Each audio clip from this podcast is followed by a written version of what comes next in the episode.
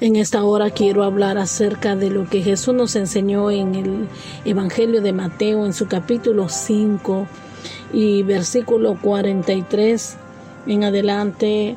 Su palabra dice, ¿oíste que fue dicho amarás a tu prójimo y aborrecerás a tu enemigo? Pero yo digo, amad a vuestros enemigos, bendecid a los que os maldicen, haced bien a los que os aborrecen y orad por los que os ultrajan y os persiguen. Miren qué palabra la que nos dejó Jesús, qué enseñanza más poderosa, tan profunda y que muchas veces nos confronta, ¿verdad? Porque a veces se levantarán en contra nuestra, ¿verdad? Enemigos, pero nosotros como hijos de Dios no tenemos que tener enemigos. Que nos consideren enemigos eh, es otra cosa, pero que nosotros los tengamos como enemigos, pues ya es, es un asunto muy serio. En el caso de nosotros como iglesia, el Señor nos demanda, ¿verdad? Que nosotros tenemos que amar a aquellos que se consideran vuestros enemigos, ¿verdad? Nosotros sabemos, hermanos, que cuando venimos al Evangelio venimos arrastrando muchas cosas de nuestro pasado, heridas profundas en nuestro corazón de ofensas y de cosas que de repente nos hicieron, ¿verdad? Personas allegadas a nuestra vida, a nuestro alrededor, y guardábamos esa, esa espina en nuestro corazón. Pero Dios cuando nos ha llamado a, su redil, a su camino, nos fue enseñando y nos fue formando y nos fue, nos fue haciendo eh, a nosotros sus discípulos y, a medida que crecemos en, en, la vida cristiana nos fue haciendo, ¿verdad? Personas muy eh, maduras en la fe. Entonces nosotros vamos entendiendo lo que es la palabra, cuán difícil es muchas veces comprender la palabra. Pero en esta ocasión Jesús nos da una contundente enseñanza que es parte de las de todo lo que se se proviene de las bienaventuranzas en el capítulo 5.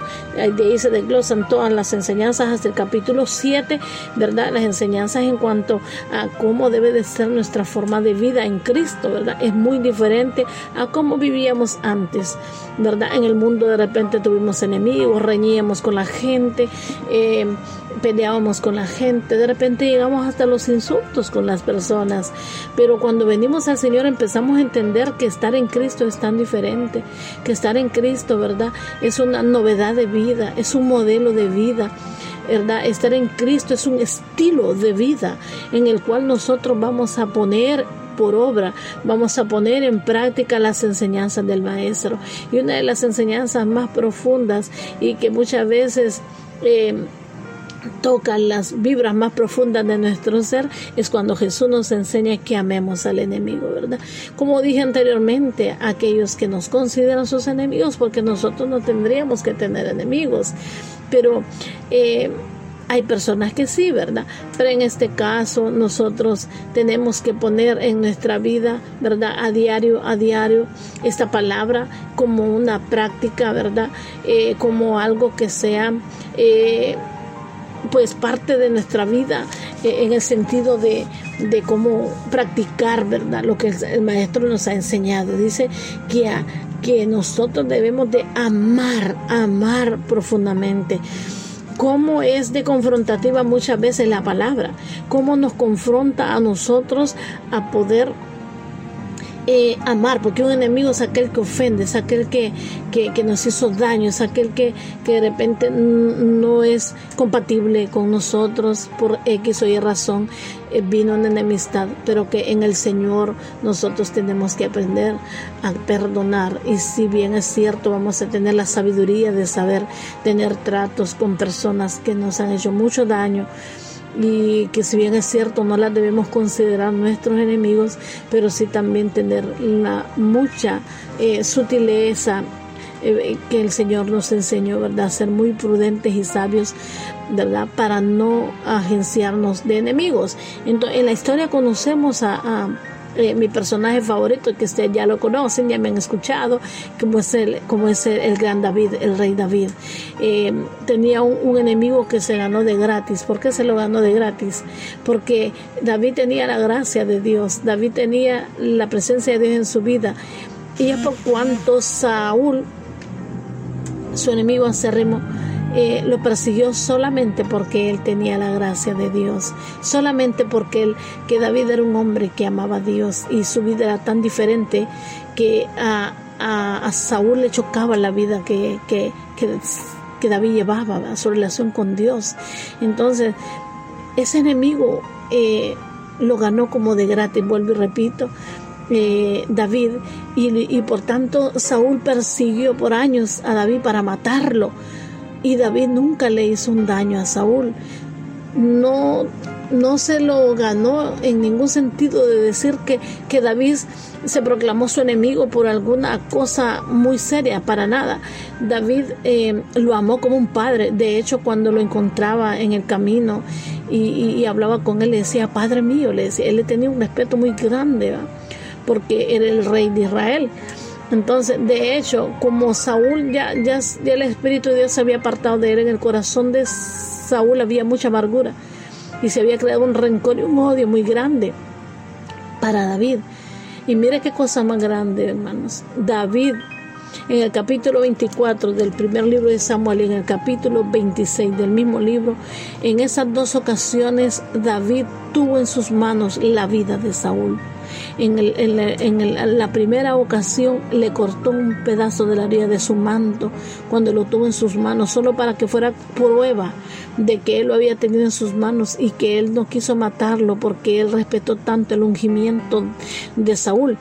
¿verdad? Aunque era su enemigo y tenía, ¿verdad? Eh, muchas eh, razones por qué matarlo, porque lo perseguía, no lo dejaba, ¿verdad? Ni a sol, ¿verdad? Ni a lluvia, lo dejaba tranquilo, pero David antepuso. Esa enemistad que Saúl tenía con él, primero el ungimiento de Dios, ¿verdad? Entonces, la segunda oportunidad también lo tuvo. En sus manos y las mismas palabras pudo expresar él, líbreme Dios de levantar mi mano contra el ungido de Jehová. Entonces, por eso Dios lo tenía como un hombre conforme a su corazón, porque en David no tenía en su corazón maldad como nosotros muchas veces podemos, ¿verdad?, llegar a tener un mal sentimiento para una persona, ¿verdad?, desearle algo malo o alguien que me hizo algo, desearle algo malo. No, nosotros no tenemos que ser así. Líbrenos Dios de desear el mal a los demás. Líbrenos Dios de desearle a nosotros que le pase algo a alguna persona, que, que, que se levante contra nosotros o que o que nos considere su enemigo. Bendito sea el Señor. Como iglesia tenemos que tener mucha, mucha cautela, sabiduría y sobre todo poner por obra el mandamiento que dijo el Señor, amad a vuestros enemigos, bendecid a los que os maldicen y haced bien a los que os aborrecen. Esa es la moneda con la que tenemos que pagar con aquellos que se levantan contra nosotros, que nos consideran sus enemigos, ¿verdad?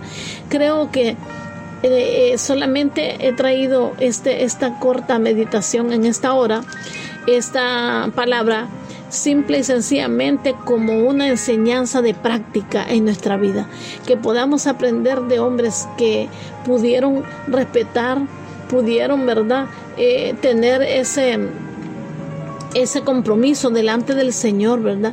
Y, cumplir esa palabra y decir, voy a, respetar y voy a amar a mi propio enemigo, ¿verdad? Como, como David, ya dimos el ejemplo, ¿verdad?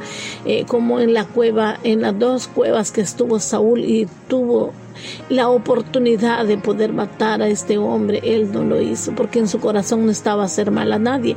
Y es que en verdad, como hijos de Dios, no debe de estar en nuestros corazones ningún mal sentir ¿verdad? Mucho menos de, la altura de, que tenía Saúl, sino que a la altura de lo que había en el corazón de David. David fue un hombre conforme al corazón de Dios, en él había amor y, David, digamos que él pudo eh, poner por obra esta palabra, ¿verdad? Que, que ni la había escuchado, ¿verdad? Porque en ese tiempo, imagínense, no había sido declarado todavía esta palabra, porque fue esta palabra la declaró Jesús. Pero David era un hombre que tenía el Espíritu Santo de Dios, ¿verdad? Y como él tenía el Espíritu Santo de Dios, él pudo poner por obra lo que el Espíritu le hacía sentir, su amor por aquel hombre que lo perseguía y aún le decía, ¿por qué me persigues? ¿Qué te he hecho? No te he hecho ningún daño, ¿por qué quieres matarme? Mírame a mí, te he tenido en mis manos y no te voy a hacer daño. Tú eres mi padre, le decía. Cosas maravillosas le decía David, ¿verdad? Entonces, eh, nosotros también tendremos eh, o estaremos en una situación similar, pero de repente nosotros sin querer se van a levantar enemigos ocultos que no conocemos, pero si llegáramos a conocer que alguien nos persigue, tenemos la mejor fuente de poder, nuestra mayor protección y nuestra mejor espada, que es el Espíritu Santo de Dios y su palabra para poder contrarrestar todo enemigo que se levanta. Nuestro único enemigo que nosotros tendríamos que tener es el adversario, ¿verdad? Es el mismo adversario de Dios. Es el único que tendríamos que tener nosotros como iglesia, como pueblo de Dios, como creyentes, como hijos amados del Señor. No tenemos por qué tener enemigos. Pero ¿por qué tengo que traer esta palabra? Es porque realmente es una enseñanza y hay que compartirla. Porque de repente hay personas con malos sentimientos y ese odio, ese rencor, esas cosas que el enemigo puede poner en nuestros corazones, puede servir de barrera ¿verdad? Para, para yo querer o yo querer implementar y poner por obra un sentimiento negativo, ¿verdad? Entonces, donde nacen malos sentimientos y todas esas cosas, nos pueden traer, ¿verdad? Enemistades que no hay ninguna razón de tenerlas. Entonces, esa es la palabra, ¿verdad?, que siento darte en esta hora. Amemos aún a aquel que se levanta contra nosotros. Amemos a aquellos que nos hacen daño. Amemos a aquellos que tal vez no se van a levantar contra nosotros de una manera física, ¿verdad? Eh, pero sí se van a levantar, ¿verdad? de una manera como escondida en contra nuestra, ¿verdad? Pero nosotros tenemos que saber amar a esas personas, saberlas comprender, ¿verdad? Eh, yo recuerdo una persona hace muchos años atrás, ya hoy es, es, un, es una persona muy, de edad, ¿verdad? Pero un entonces, ¿verdad? Eh, era una persona que decía que él tenía enemigos y, y, que a él le costaba, aún estando en el Señor, ¿verdad? Poder perdonar a alguien que le hacía daño. Entonces, eh, llegamos a la conclusión que muchas veces la niñez, la adolescencia o, el tiempo que esa persona vivió fueron tan duras y fueron tan fuertes y fueron tan tristes que eso no le permitió a, esa persona dejar crecer el amor de Dios porque se creó con esa barrera ¿verdad? de que fue una persona muy golpeada, fue una persona muy maltratada, fue una persona que no recibió amor. Y así decía esta persona, ¿verdad? Ya hoy de edad, como dije anteriormente, no recibió amor de su familia, de sus padres, no recibió lo que era un abrazo, un beso. Entonces se creó una persona muy hermética, se creó una persona muy a la defensiva y se creó una persona con heridas muy, muy, muy profundas en su alma.